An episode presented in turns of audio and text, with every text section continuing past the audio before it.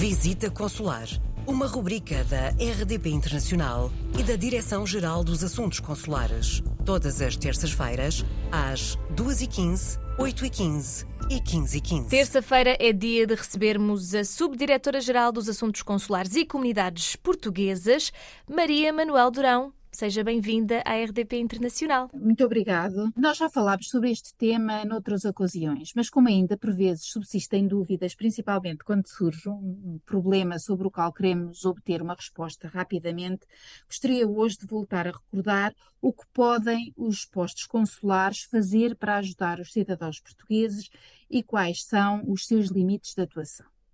Um posto consular pode ajudá-lo se, por exemplo, necessitar de um documento de viagem provisório em caso de perda ou furto do passaporte ou cartão de cidadão, depois de confirmada, obviamente, a sua nacionalidade e entrega da declaração de queixa à polícia. Pode estabelecer, em caso de necessidade, contacto com terceiros, como familiares, amigos ou alguém que possa prestar a ajuda necessária para, por exemplo, envio de dinheiro ou título válido de transporte. Um posto consular pode promover a repatriação para Portugal em circunstâncias especiais de comprovada insuficiência económica após escutados outros meios e cumprindo as disposições legais, como a assinatura de um compromisso de reembolso ao Estado português da quantia despendida. Pode facilitar o contacto com unidades hospitalares em caso de acidente ou doença e com advogados em caso de detenção Pode, por exemplo, providenciar informações aparentes mais próximos em caso de acidente ou, outros casos, aconselhando-os quanto aos procedimentos a adotar. Pode providenciar a visita a um cidadão em caso de detenção e informar apenas a pedido do mesmo os seus familiares múltiplos outros casos, pode, por exemplo, prestar assistência necessária e possível às pessoas singulares e coletivas portuguesas no estrangeiro, nos termos das leis nacionais e estrangeiras em vigor e de acordo com o direito internacional. Enfim, para todos estes casos, pode contar com a ajuda do posto consular. E em que tipo de situações é que o posto consular não pode intervir? Em várias situações. É também muito importante ter a clara consciência daquilo que um posto consular não pode fazer.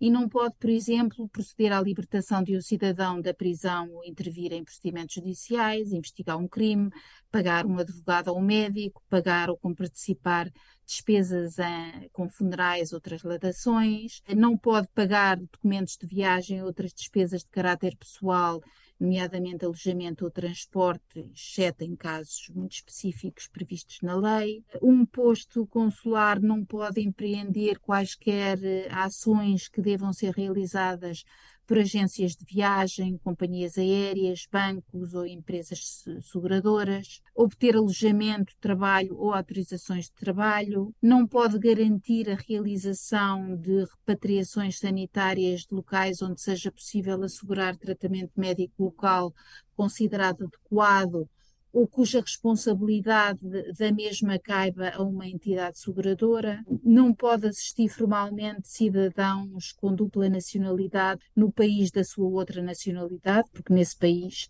eles são considerados nacionais e, e não portugueses.